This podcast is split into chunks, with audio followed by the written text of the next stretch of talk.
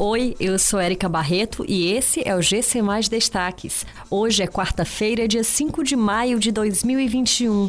Ceará já registrou mais de 75 mil raios nos primeiros meses de 2021. Em La Paz, Ceará enfrenta o Bolívar pela Copa Sul-Americana. Paulo Gustavo doou um milhão e meio de reais para Centro de Tratamento de Câncer.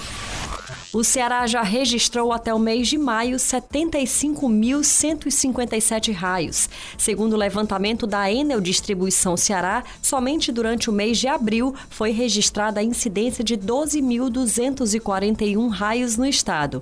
Até ontem, maio já registrava 1.178 descargas elétricas, mesmo ainda no início do mês. O sistema de monitoramento e alerta indica que o dia em que o Ceará registrou a maior quantidade de descargas elétricas elétricas até o momento foi em 18 de março, quando o estado foi atingido por 2.686 raios. O Ceará entra em campo nesta quarta-feira para enfrentar o Bolívar em jogo válido pela terceira rodada da fase classificatória da Copa Sul-Americana. A partida está marcada para as 19h15 no estádio Hernando Siles, em La Paz, capital boliviana, situada na altitude de 3.640 metros do nível do mar.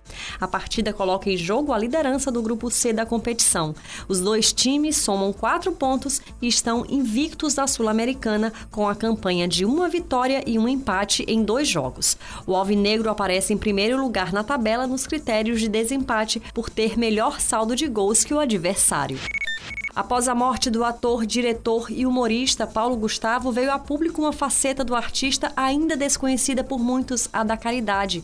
O padre Júlio Lancelotti, da paróquia de São Miguel Arcanjo, em São Paulo, publicou nas redes sociais que Paulo Gustavo teria doado um milhão e meio de reais para a construção de uma unidade de oncologia da entidade Obras Sociais Irmã Dulce.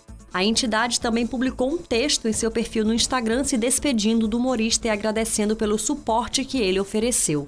Paulo Gustavo morreu na noite de ontem, após mais de 50 dias internado, lutando contra complicações da Covid-19. Essas e outras notícias você encontra em gcmais.com.br. Até mais!